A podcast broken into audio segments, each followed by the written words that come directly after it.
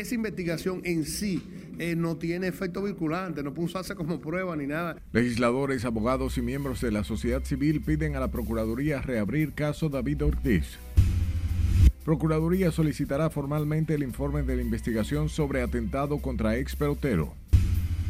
David Ortiz, miembro del Salón de la Fama, asegura es el más interesado en que se esclarezca su caso. Están constituidas como parte de la política de gobierno de prevenir la corrupción. Milagros Ortiz Bosch atribuye casos de corrupción a inoperancia del pasado gobierno. Presidentes de República Dominicana, Costa Rica y Panamá acuerdan trabajar por el crecimiento económico. Que acuda a Cabral Ibáez a recoger la basura. Director del Hospital Cabral Ibáez denuncia alcaldía tiene más de un mes sin recoger basura esa policía que nosotros soñamos, que nosotros aspiramos y para los cuales nosotros estamos trabajando. Comisión entrega al Ministerio de Interior nuevo código de ética de la Policía Nacional. Y tratamos de resucitarla durante más de una hora, pero el corazón no respondió. Vamos adelante. Y fallece la ex primera dama, doña Rosa Gómez de Mejía, tras sufrir infarto.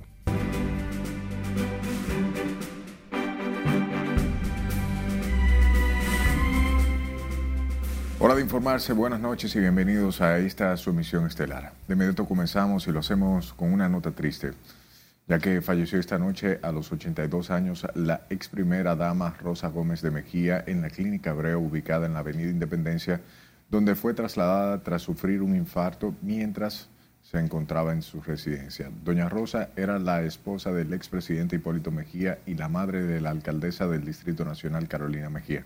Tenemos en directo a Jesús Camilo con los detalles. Adelante, buenas noches Camilo.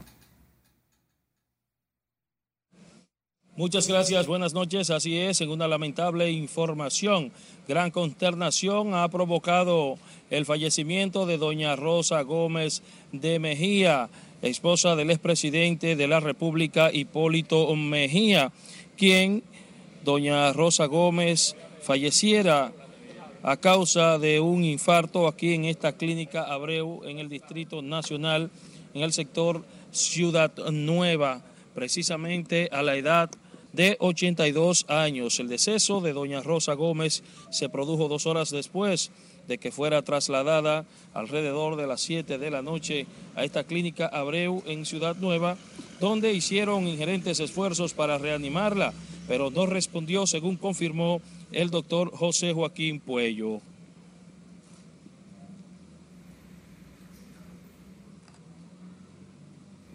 La verdad que estoy muy sobrecogido, a pesar de que nosotros los médicos enfrentamos la muerte todos los días. Pero cuando no hay alguien tan valioso como ella, es más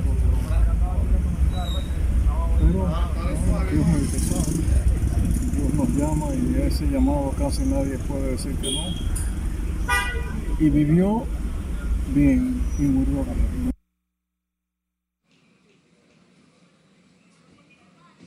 Además, doña Milagros Ortiz Bosch, tras lamentar el fallecimiento de doña Rosa Gómez de Mejía, destacó los dotes y también Eddie Olivares precisó que más adelante estarán informando sobre las honras fúnebres de doña Rosa Gómez de Mejía.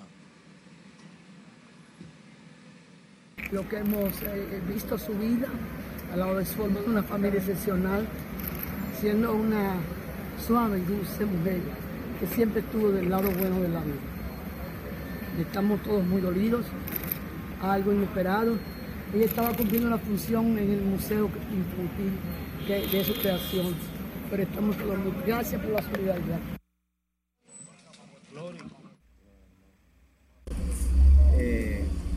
Ahora estamos con la familia y más adelante eh, se, comunicará todo lo relativo a la zona.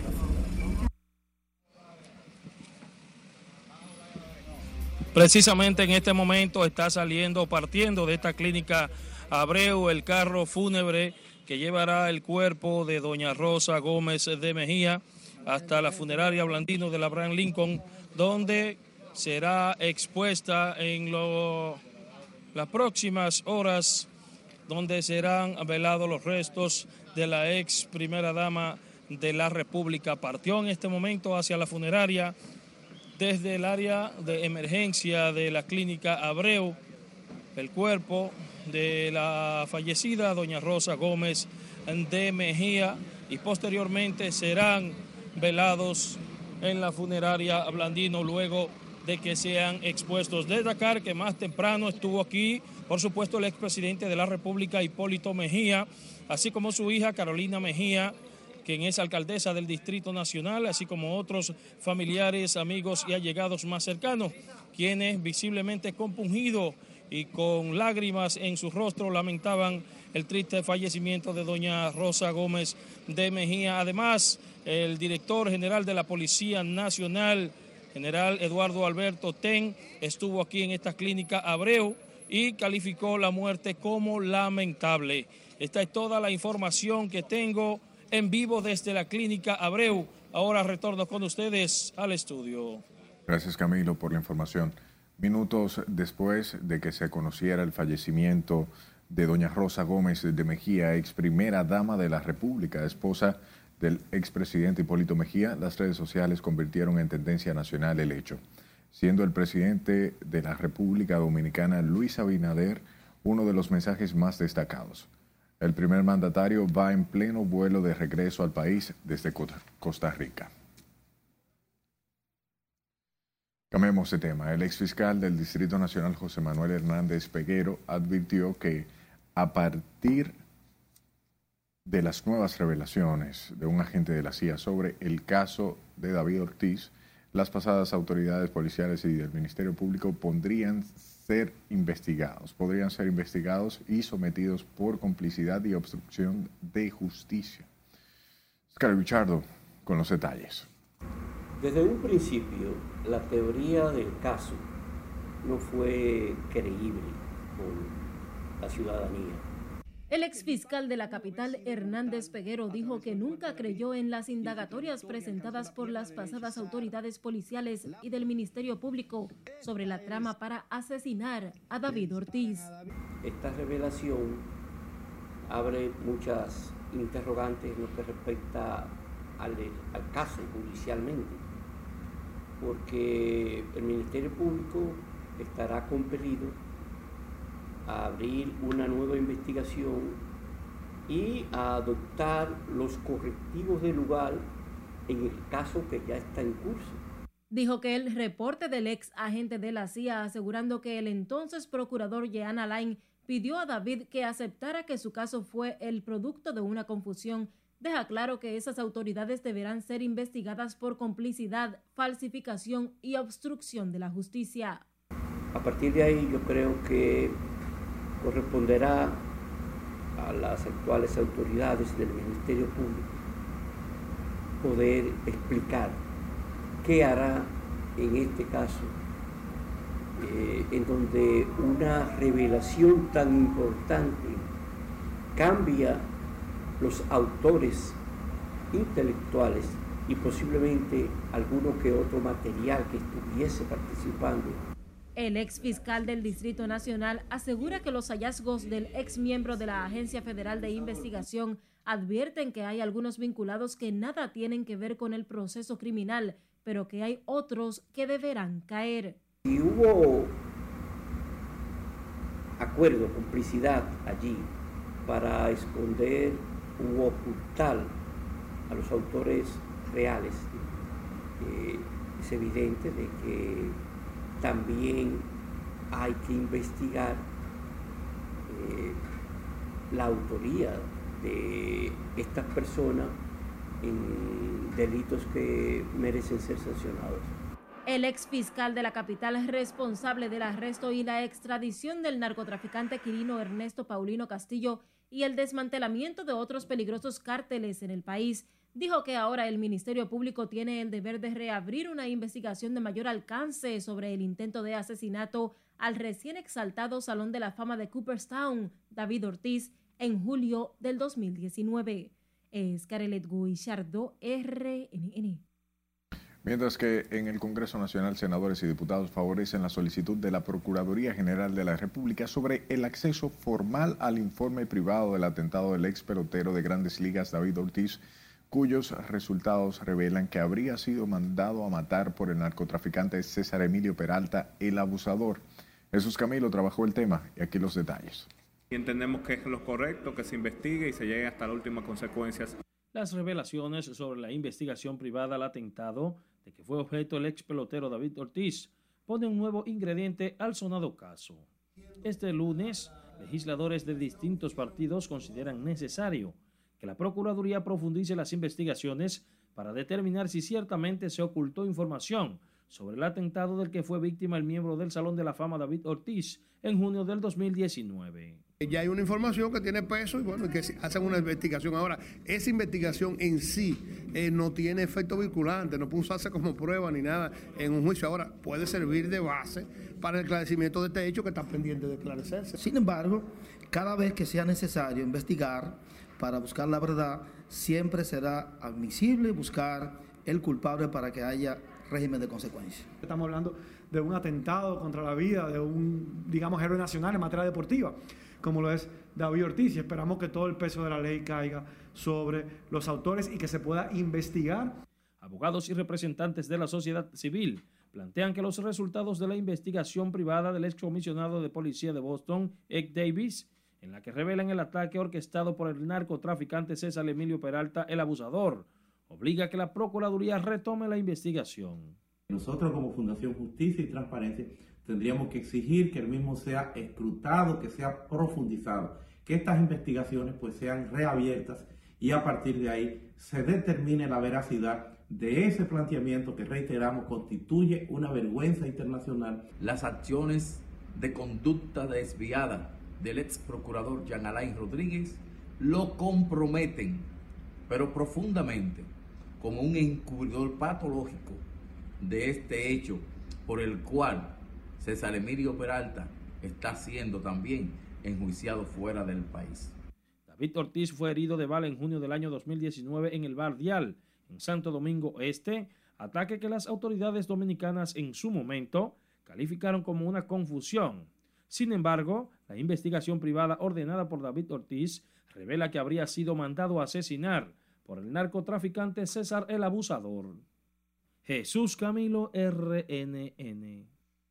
Seguimos con el tema ya que ante investigación, a través de la investigación más bien que se establece sobre el atentado del ex pelotero David Ortiz fue ordenado por el narcotraficante César Emilio Peralta, el abusador que contradice la versión de las autoridades dominicanas. La Procuraduría anunció que iniciaron los trámites para solicitar el acceso formal al informe y analizarlo.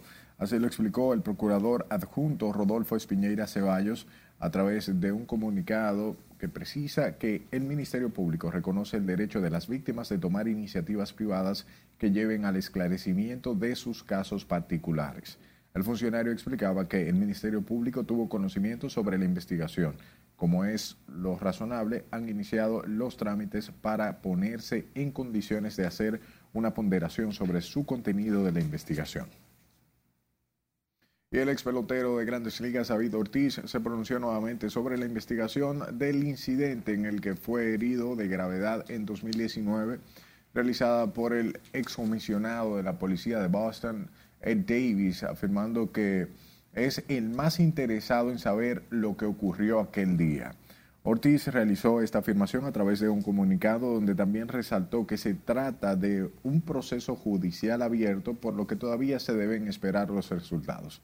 El Salón de la Fama de las Grandes Ligas aseguró que es el más interesado en que se esclarezca todo lo relativo al atentado tras afirmar que los procesos judiciales están abiertos, por lo que espera que las investigaciones arrojen claridad y respuestas. Paralelo a esto, el abogado Carlos Balcácer, en defensa del ex procurador Jan Rodríguez, llamó mentirosos a los investigadores que revelaron el informe del caso de David Ortiz dos años después del hecho y llamó al ex pelotero de grandes ligas a dar la cara. Balcácer aseguró que su cliente saldrá fortalecido de las acusaciones por alegado encubrimiento de César Emilio Peralta, principal culpable del intento de asesinato contra el ex procurador o bien exjugador de grandes ligas, David Ortiz. Como también es mentira que Jan Alain llamó a David Ortiz a los fines de que tolerara el encubrimiento. Eso es mentira. Ya no tiene que hacer eso. Y mucho menos con una persona como David Ortiz, que había demostrado unas abigarradas ligaduras con César Emilio Peralta. Y a tal grado de que si era verdad, ¿por qué David Ortiz, desde ese entonces hasta ayer me parece, anda en un carro convertible, exhibiendo un Lamborghini o, o qué sé yo, un vehículo de alta gama, para que lo vean? David Ortiz fue herido de bala mientras compartía con un grupo de amigos en un bar de la Avenida Venezuela de Santo Domingo Este el 19 de julio del 2019. Y el vicepresidente de la Fundación Institucionalidad y Justicia, Servillo Tulio Castaño Guzmán, explicó este lunes que cree en las investigaciones oficiales sobre el caso de David Ortiz. Recordó que las informaciones que filtró un ex agente de la CIA sobre la trama contra David Ortiz son privadas. El Ministerio Público recibió eso, porque a fin de cuentas esa es una información que la filtró un medio en Boston. Entonces yo me pregunto, ¿tiene el Ministerio Público esa investigación? Habría que preguntarle a la magistrada. ¿Y qué tanto crédito podríamos darle a esta investigación? Yo creo en las investigaciones que hacen instituciones. No es una investigación que hizo el FBI, ni el Procurador General en los Estados Unidos. Fueron dos gente que contrataron privadamente. Sergio Tulio Casaño Sulfán recordó además que bajo la investigación y pruebas aportadas por las anteriores autoridades, el Ministerio Público ha continuado el proceso contra los dos implicados en la trama para asesinar a David Ortiz.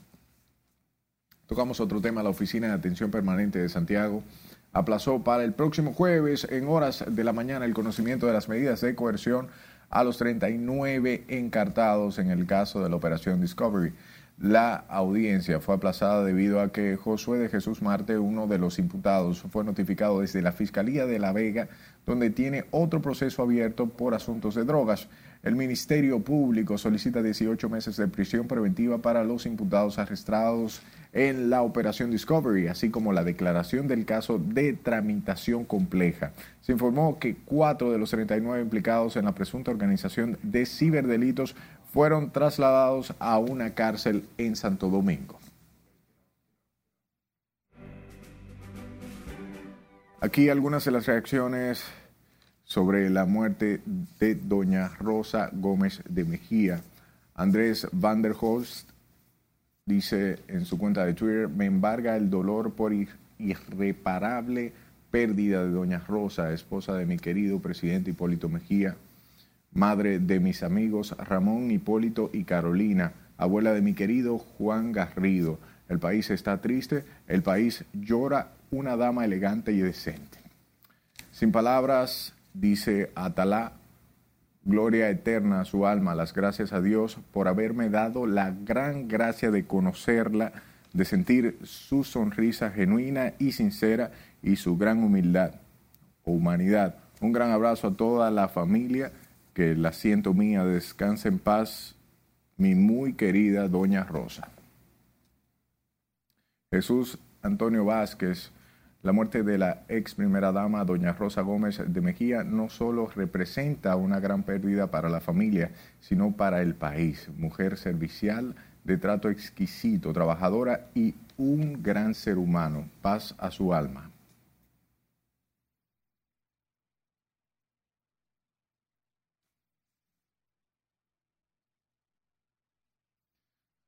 Alejandro Fernández W que en paz descanse Doña Rosa, fuerza para toda su familia. Hugo Veras, lamento profundamente el fallecimiento de Doña Rosa Gómez de Mejía. La oportunidad que tuve de conocerla se hace imposible en palabras expresar su cariño y amor al hacia los demás. Un abrazo a mi querida Carolina Mejía, Ramón, Felipe, Lisa y toda la familia. Nos unimos al profundo dolor, dice Lisandro Macarrulla, que embarga a la familia Mejía Gómez por el fallecimiento de doña Rosa Gómez de Mejía, esposa del expresidente Hipólito Mejía. Mis más sinceras condolencias a todos sus familiares, amigos y relacionados. Descanse en paz.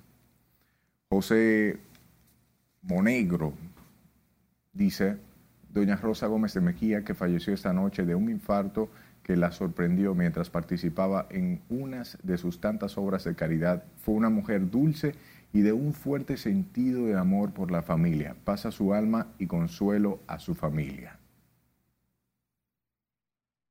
Milton Morrison, muy apenado por el fallecimiento de doña Rosa Gómez de Mejía, ex primera dama, esposa ejemplar del expresidente Hipólito Mejía y madre de la amiga y alcaldesa Carolina Mejía, pasa su alma, mujer de conducta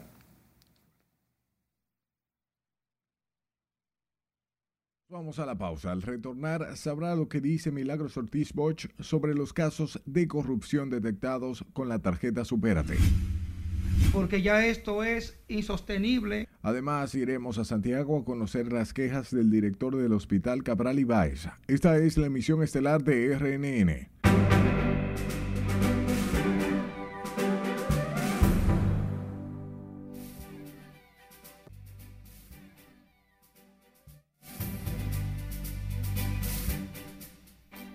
Presidente de Ucrania, Volodymyr Zelensky, aseguró que solo aceptarán un ultimátum ruso cuando todos los ucranianos hayan muerto, en respuesta al plazo puesto por Moscú para que los combatientes ucranianos de Mariupol abandonaran la ciudad. Catherine Guillén nos amplía en el resumen de las internacionales. El presidente ucraniano Volodymyr Zelensky rechazó los ultimátums planteados por Rusia, que defendió su bombardeo contra un centro comercial de la capital Kiev y que mató a ocho personas. El mando militar del Kremlin había advertido a las autoridades de Mariupol que tenía hasta las 5 de la mañana de hoy 21 de marzo para responder a ocho páginas de demandas que según responsables ucranianos equivaldrían a una capitulación. Zelensky dijo que ni los habitantes de Yarkov, ni los de Mariupol, ni los de Kiev, ni él como presidente podían hacerlo y dijo que cualquier compromiso deberá ser sometido a un referéndum en Ucrania.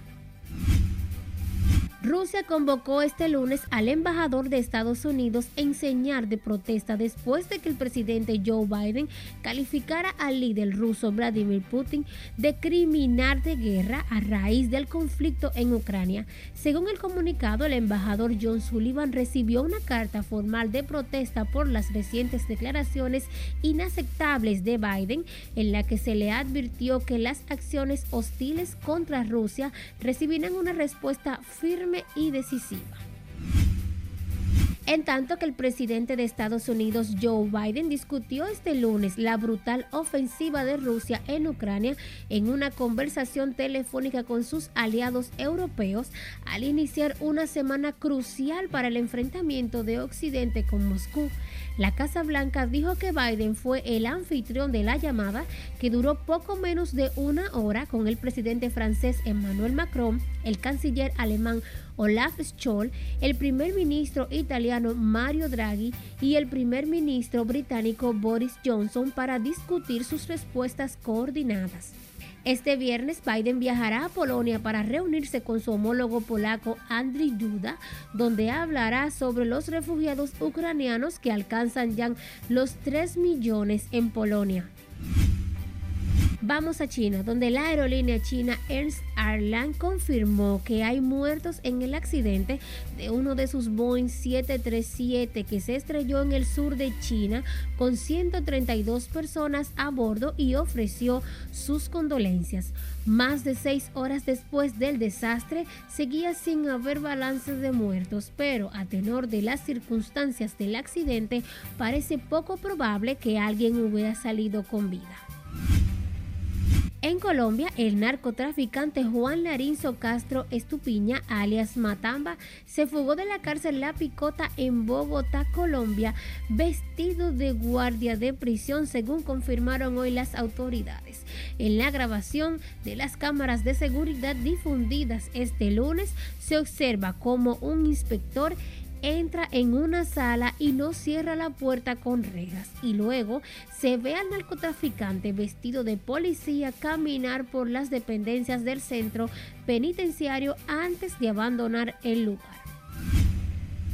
Finalizamos este recorrido internacional con la designada por el presidente Joe Biden para la Corte Suprema de Estados Unidos, Ketna Brown Jackson, quien prometió este lunes que defendería la gran experiencia democrática estadounidense si el Senado la confirma en el cargo y se convierte en la primera magistrada negra en la institución.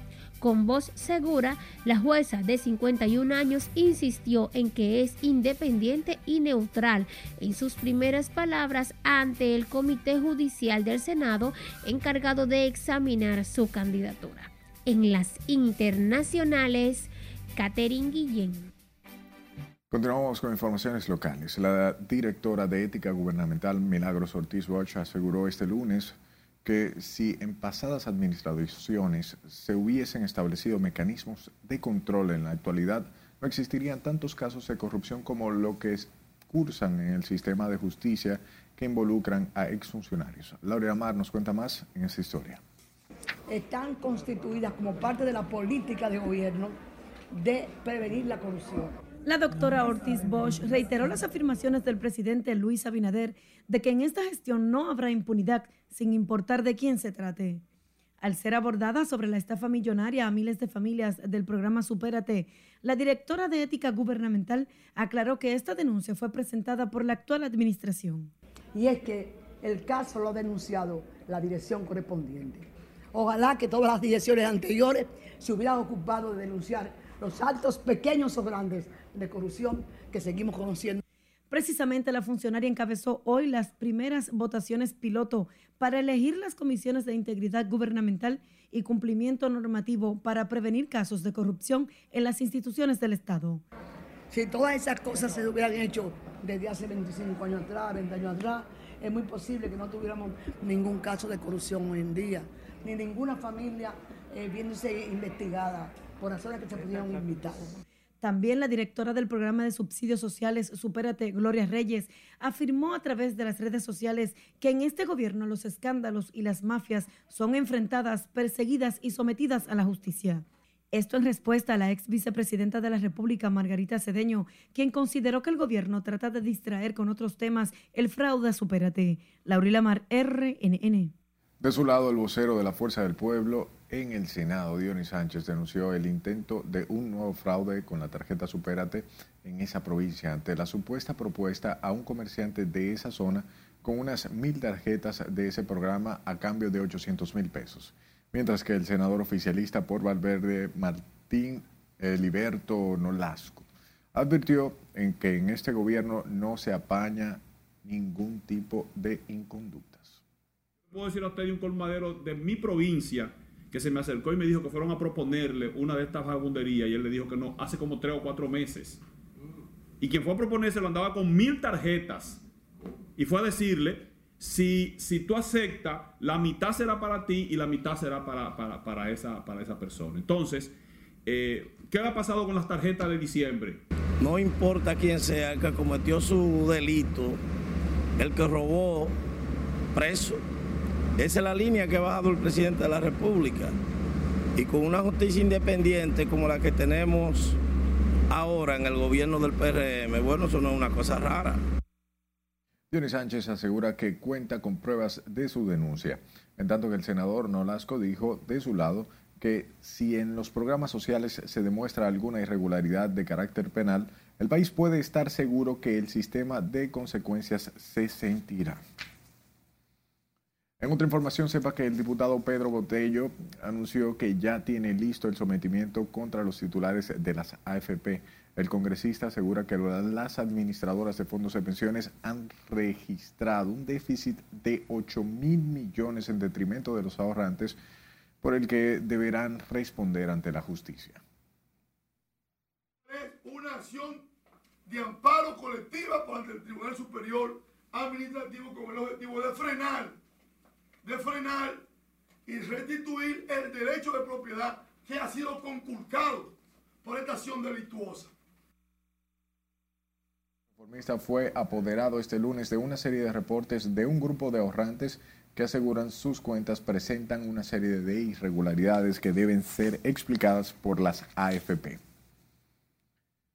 Pasemos a los temas de salud. El presidente del Colegio Médico Dominicano expresó este lunes que el incremento de casos de la COVID-19 en el país de Asia y Europa debe mantener en alerta a la República Dominicana ante un posible repunte de los contagios por las variantes que se están detectando en los mapeos epidemiológicos. Vanessa Valdés con estos detalles. Nos puede llegar porque ya está en Europa que nos puede llegar. El presidente del gremio de los médicos expresó la preocupación por el cierre de algunos centros de vacunación en las últimas semanas. No debieron en estos momentos quitar esos centros de vacunación. Creo que todo lo contrario. Se debió retomar la campaña para que la, aquellas personas que no se han puesto una tercera dosis se la apliquen. En tanto, encargados de los puestos de inoculación entiende que dichos centros deben continuar con la jornada de inoculación pese a que algunos centros han cerrado por la baja asistencia. Pues me ha sorprendido que han llegado varias personas tan temprano, en igual a, eh, a diferencias de la semana pasada. No solamente se queden con su tercera dosis, ya terminen de completar su esquema de cuarta dosis. El centro de karate en el Olímpico sigue habilitado. Hay muchas personas que piensan que ya cerraron. No, todavía seguimos vacunando aquí. Aunque de forma tímida, ciudadanos continúan reforzándose con el fármaco como medida preventiva frente a los efectos del virus. Bueno, vengo a ponerme el refuerzo ya final, la última vacuna, eh, atendiendo a un llamado de la salud del mundo.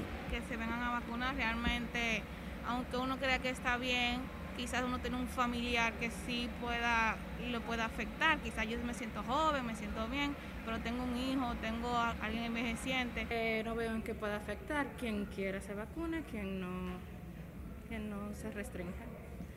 Pero no hay necesidad por ahora de, de cerrarlas. Este lunes el Ministerio de Salud Pública notificó 16 nuevos contagios del COVID-19 para un total de 577.354 casos confirmados desde el inicio de la pandemia, de los cuales 338 casos están activos. En el boletín sobre el nuevo comportamiento del virus en el país no se reportan nuevas defunciones. El presidente del Colegio Médico resaltó que para evitar posibles rebrotes, la población debe continuar con el esquema de vacunación. Vanessa Valdés, RNN. Vayamos a Santiago, donde claman por auxilio en el Hospital José María Cabral Ibáez ante la gran contaminación que se registra por la falta de recogida de los desechos hospitalarios. Nos da detalles Junior Martin. Que acuda a Cabral Ibáez a recoger la basura porque ya esto es insostenible. El director del Hospital Cabral Ibáez afirma que desde el ayuntamiento tiene más de un mes sin recoger los desechos en este centro de salud. Parece que existe un atropello no solamente con las autoridades de Cabral Ibáez, sino con la sociedad de Santiago, ya que no se ha vuelto a recoger basura en este hospital. Denuncia que también en el hospital Arturo Grullón, así como en el Estrella Ureña, se vive la misma situación. Y de verdad que es lamentable que eh, el ayuntamiento principal, el cabildo principal del municipio de Santiago, descuide los hospitales eh, más importantes que tiene Santiago y la región norte. La contaminación que se registra en este centro de tercer nivel, que suple las necesidades a las 14 provincias del Cibao, llama a preocupación a ciudadanos. Son convoy de fundas de basura que hay. Eso yo lo he visto, hay que pasarle de lejito porque uno no sabe lo que hay ahí, qué clase de desecho. Pero de verdad, muy, muy feo allá, la otra parte, por la entrada de emergencia. Que recojan la basura porque eso da vergüenza, tanta basura ahí en el hospital. Ante la insalubridad que afecta todo el entorno del Hospital Cabral Ibáez, Bernardo Hilario dice está abierto al diálogo, ya que desde el Cabildo se alega existe una deuda millonaria con este centro y otros. En Santiago, Junior Marte, RNN. La comisión bicameral que estudia la modificación integral de la Ley 87-01 de Seguridad Social informó que la pieza que está para ser sometida ante el hemiciclo y pueda ser aprobada en la actual legislatura. Precisaron que ya fueron escuchados todos los sectores en visitas públicas sobre diferentes observaciones al contenido de la pieza, lo que espera sea sancionado en la Cámara Baja luego del informe favorable. Garantizamos que eh, iniciamos el análisis de la propuesta a partir del día de hoy, que vamos a hacer todos los esfuerzos posible porque en esta legislatura ya esta comisión pueda tener un informe que será presentado tanto en el Senado como en la Cámara de Diputados. El objeto de, de los fondos de pensiones, de la cuenta de capitalización individual, es incrementar el valor de, de, de lo que tú tienes ahorrado. La comisión bicameral que estudia el proyecto de modificación a la ley de seguridad social afirmó además que el consenso de la iniciativa es una propuesta que beneficiará a la clase trabajadora del país. Escuche, el presidente Luis Abinader y el subsecretario de Estado para el Crecimiento Económico, Energía y Medio Ambiente de los Estados Unidos, José Fernández, sostuvieron una reunión en el marco de la cuarta cumbre de la Alianza para el Desarrollo. En esta reunión se trataron temas de interés común para la República Dominicana y Estados Unidos. El subsecretario Fernández felicitó al mandatario por su excelente manejo de la pandemia de la COVID-19 y de sus posturas en representación de República Dominicana en los principales temas mundiales. El presidente Abinader viajó este lunes a Costa Rica para participar en la cuarta cumbre de presidentes de la Alianza de Desarrollo por la Democracia. De brindarle la debida aprobación. De nuevo un corte comercial, cuando estemos de vuelta le contamos el compromiso que hizo el presidente de la Cámara de Diputados con la ley de extinción de dominio. Un minibús para uno salir de una vez para su trabajo, para uno llegar temprano a su trabajo. También conoceremos detalles de la puesta en ejecución del nuevo corredor de la Charles de Gaulle rechazado por transportistas. Ya regresamos, no le cambie.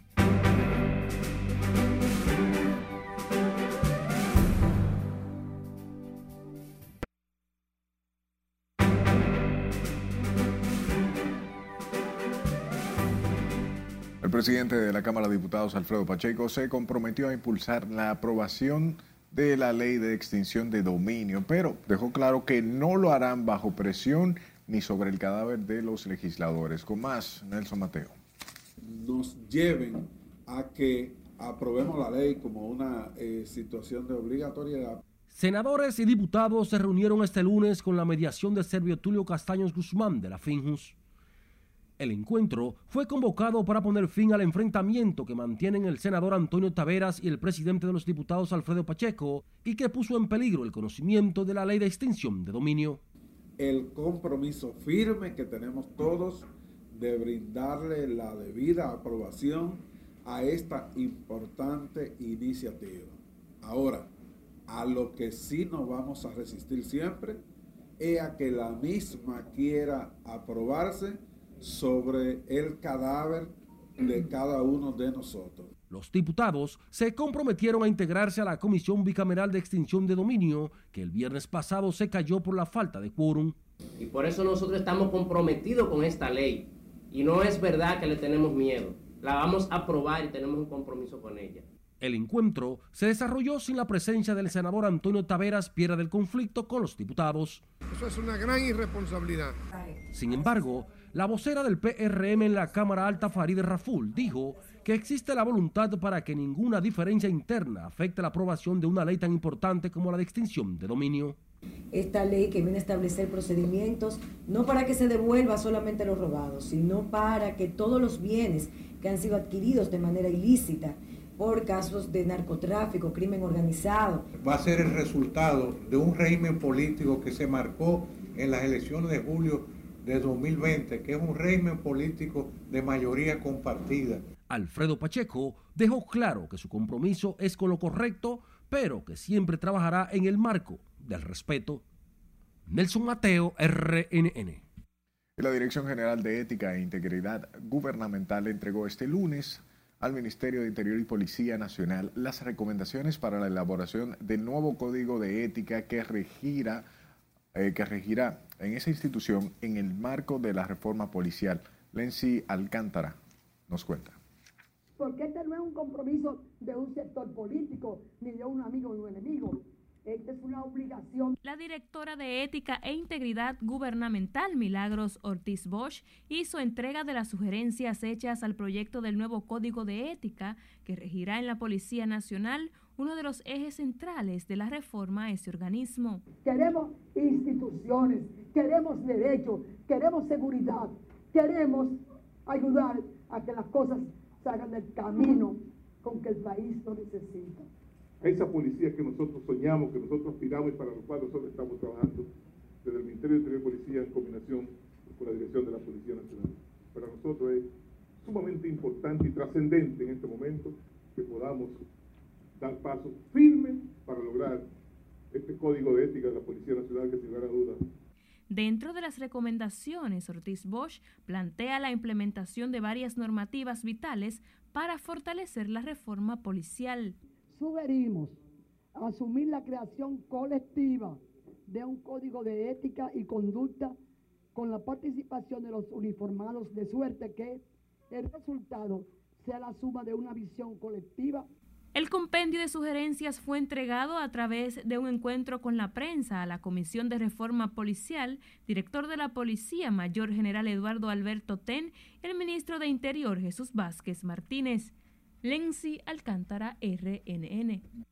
La ola delictiva en el municipio de Boca Chica mantiene preocupado a su alcalde Fermín Brito, quien demanda una mayor presencia policial en las calles de esa zona turística. Con esos fines, el gabinete policial se reunirá con las autoridades municipales y el movimiento social el próximo miércoles en la sala capitular del Cabildo. Algunas personas que, eh, figuras y que han sido afectadas por esta situación. Y eh, precisamente el miércoles, luego de nosotros hacer un llamado al director de la Policía Nacional, este miércoles tenemos una reunión con el ministro de Interior y Policía y el director de la Policía Nacional aquí en la Mesa de Seguridad Ciudadanía Género, en donde trataremos esos temas de importancia para buscarle solución de manera conjunta y mancomunada.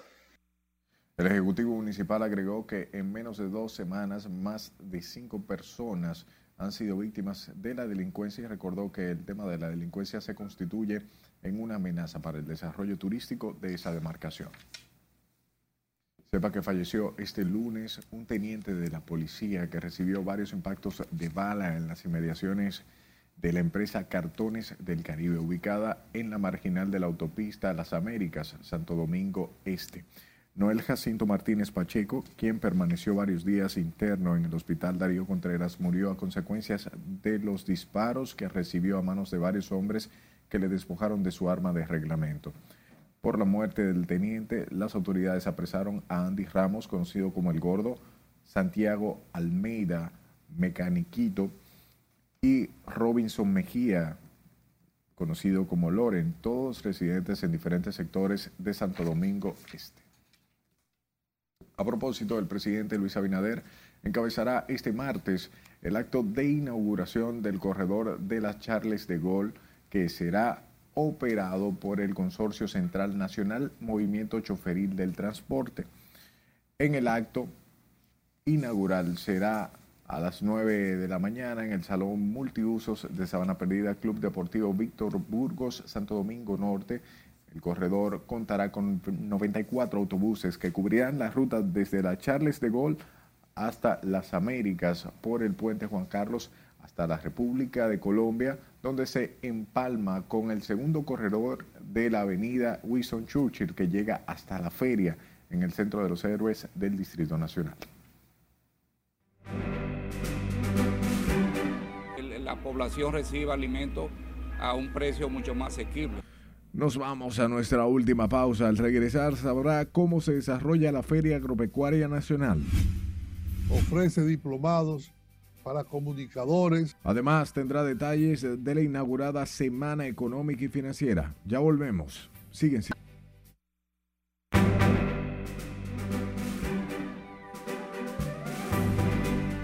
Saludos, muy buenas noches. Iniciamos la entrega deportiva hablando de actividades muy importantes acerca de los niños y los jóvenes jugando béisbol. Y es que el Ministerio de Deportes está apoyando el evento más importante del béisbol infantil. Se llama Pony Béisbol Dominicana, que tiene a 1.200 niños en 50 equipos y que es clasificatorio para eventos internacionales de esta categoría y con estos nombres que se celebran en diferentes partes del mundo. Felicidades a Miderec por apoyar a la juventud, a los niños. Por otro lado, Y hablando de niños, la Copa Sureña de Ajedrez, con alrededor de 80 jugadores infantiles, estará respaldada, apoyada por el viceministro Kennedy Vargas del Ministerio de Deportes, que dicho sea de paso, es todo un deportista y comunicador.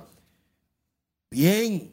En la Grandes Ligas, Sonel Cruz. Ven acá, este fue el que llegó al Licey. Conectó cuadrangular su segundo de la temporada o de la pretemporada con los Piratas de Pittsburgh. O'Neill batió de 3-2 con dos carreras anotadas, una remolcada. El batazo fue en el segundo episodio. En ese juego, Wander Franco de los Rays consiguió un doblete. Los Piratas le ganaron a Tampa Bay cinco carreras por una.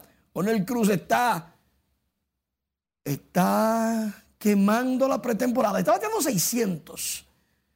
Claro, las oportunidades son calvas. ¿Tú sabes por qué se agarran, Helio? Pues sí. Michael Adolfo, prospecto de 25 años de la República Dominicana y de los Medias Blancas de Chicago, logró su cuadrangular número 2 de la pretemporada. La mandó al morro de Montecristi de línea por la banda contraria. El jovencito de San Pedro de Macorís en un turno oficial consiguió cuadrangular y remolcó con elevado de sacrificio otra vuelta. La Ferrari inicia la temporada 2022 de Fórmula 1 con la dupleta ganadora sobre los bólidos de la Mercedes. En esta carrera en Bahrein ganó Charles Leclerc, luego Carlos Sainz Jr. y de tercero el británico Lewis Hamilton y la Ferrari gozando. Muy buena carrera de Leclerc. Por otro lado, en España, el Barcelona humilló al Real Madrid cuatro goles por cero. Aubameyang consiguió dos goles, luego Torres y Araujo. Ya cuando llegaba el juego a la mitad, estaba dos por cero. Estas y otras, y otras informaciones están en nuestra página web y redes sociales. Porque tenemos todo lo que usted necesita para estar bien informado. ¿Tú eres del Real Madrid o del Barcelona? No, yo estaba pensando realmente en la cantidad de calorías que quema un jugador de fútbol. Trata de decir del Barcelona, que fue el que ganó. ah, me gustan los azules. Nos vemos. Cuídate, Manny. Hablemos de los presidentes de República Dominicana, Luis Abinader, Costa Rica, Carlos Alvarado Quesada y Panamá, Laurentino Cortizo Cohen quienes firmaron la Declaración de San José, donde se comprometieron a trabajar en la promoción de acciones concretas para el crecimiento económico de sus pueblos. Juan Francisco Herrera con los detalles. Adelante, Juan Francisco.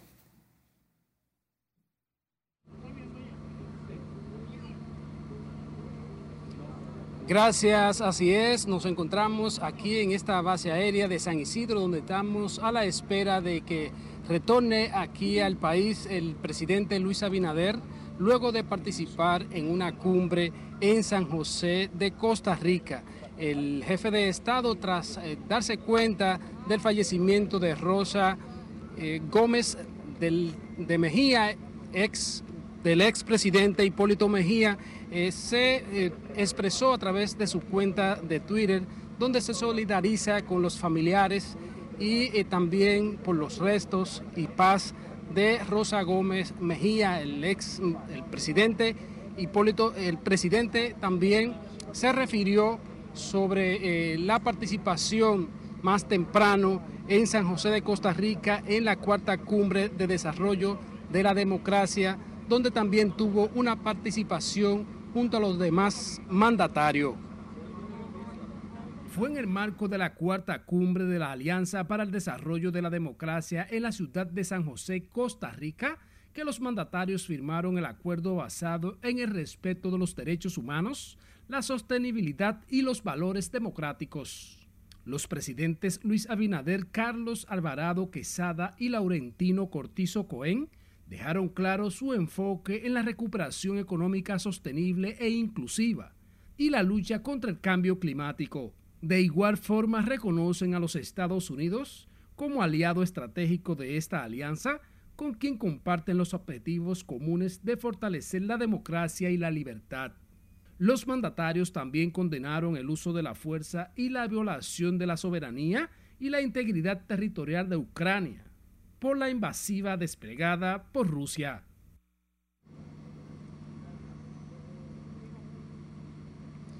El presidente Luis Abinader está previsto llegar pasada las 11 de la noche por aquí, por esta base aérea de San Isidro. Mantenga la sintonía porque nos mantendremos para informar sobre la llegada del mandatario. Vuelvo contigo.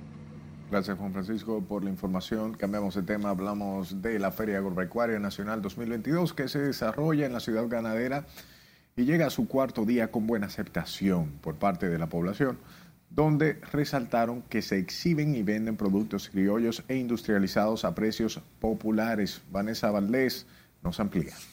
Pues es simplemente para que la población reciba alimentos a un precio mucho más asequible.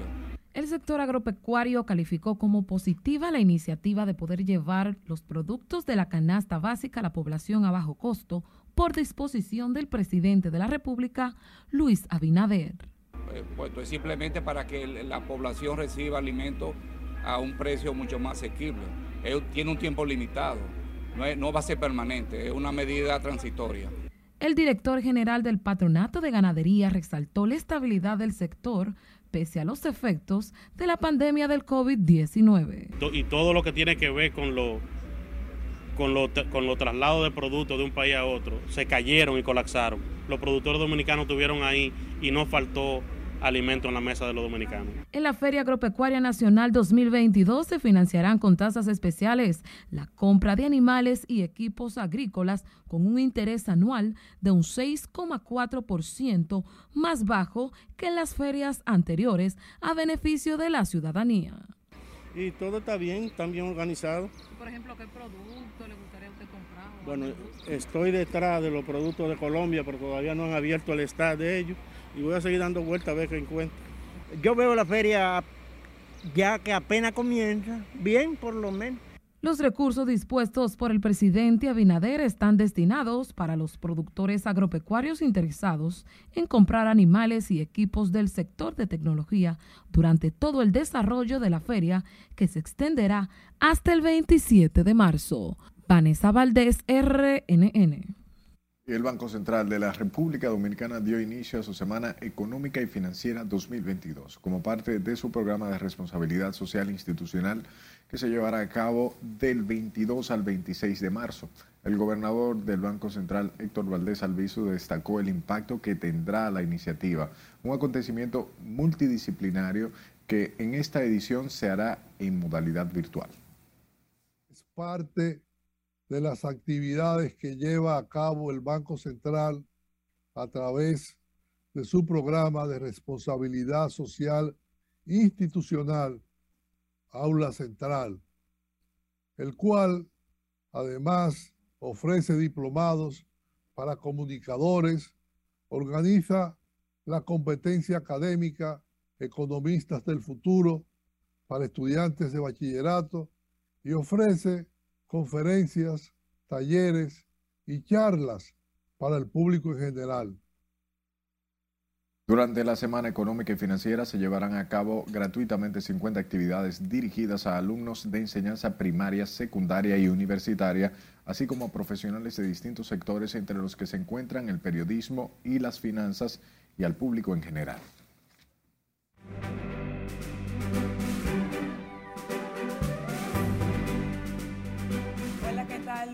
Buenas noches. Daddy Yankee se despide este año del mundo de la música.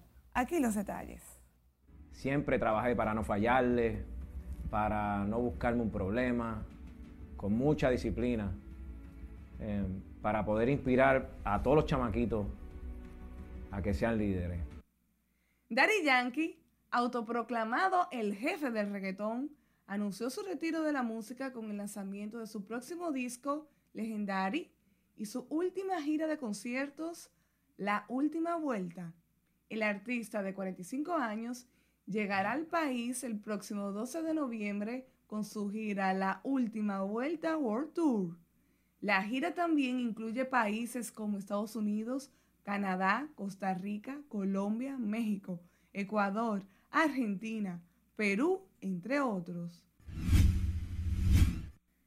El popularmente conocido como La Maravilla, Arcángel, arribará a República Dominicana para realizar un concierto el próximo 16 de abril en el anfiteatro Juan Locuar de Puerto Plata. El rapero y compositor llega esta vez de la mano del empresario Melvin García, quien promete un show inolvidable de todos sus éxitos.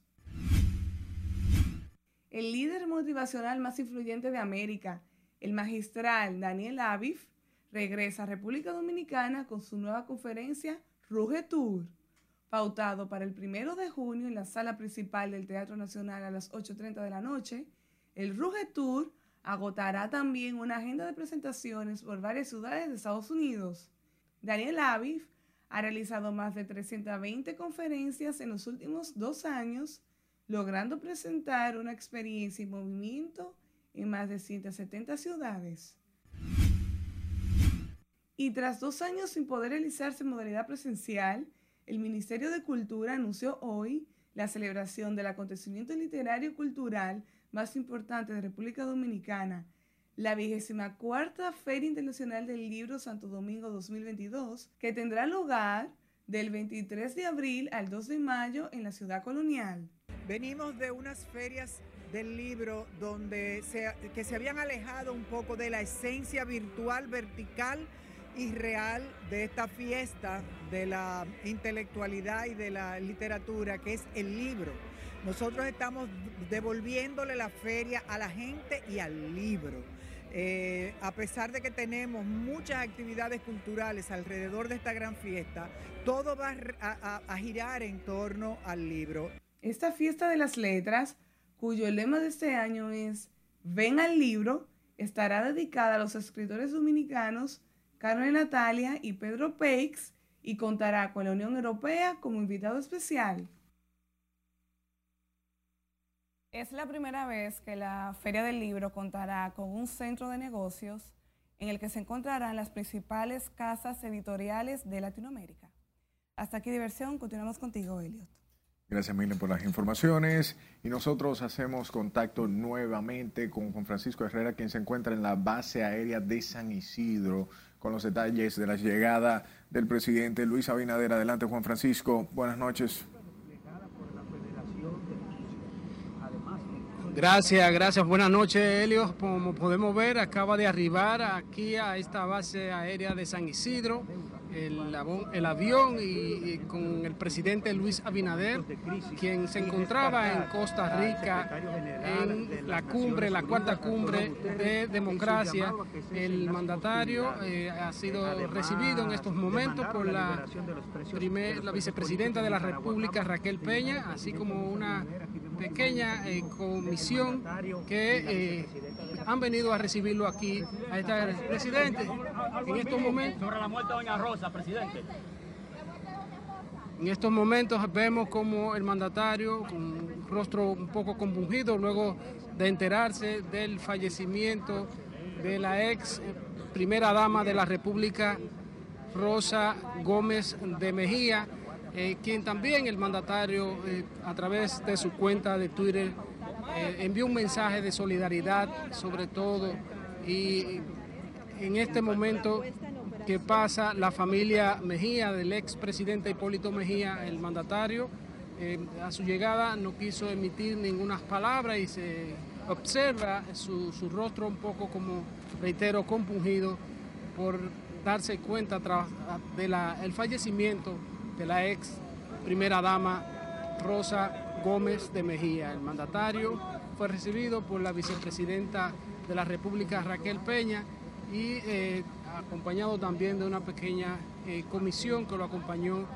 hasta eh, San José, Costa Rica, donde participó en la cuarta cumbre de desarrollo de la democracia. El mandatario vemos que en estos momentos ya se ha montado en su vehículo acompañado también de la seguridad y de la Guardia Presidencial para eh, ya ir, ir a solidarizarse ya de manera eh, física con el expresidente Hipólito Mejía, con la también eh, alcaldesa del distrito y también secretaria general del Partido Revolucionario Moderno, Carolina Mejía. este es el ambiente que permanece aquí en este, en este eh, helio, en esta zona de la base aérea de San Isidro, por donde ha llegado el presidente Luis Abinader tras su eh, participación en la cumbre de la cumbre de la cuarta cumbre de desarrollo en San José, Costa Rica, Helio. Retorno contigo. Gracias Juan Francisco por las informaciones y hasta aquí llegó nuestra transmisión del día de hoy. Tenga buenas noches.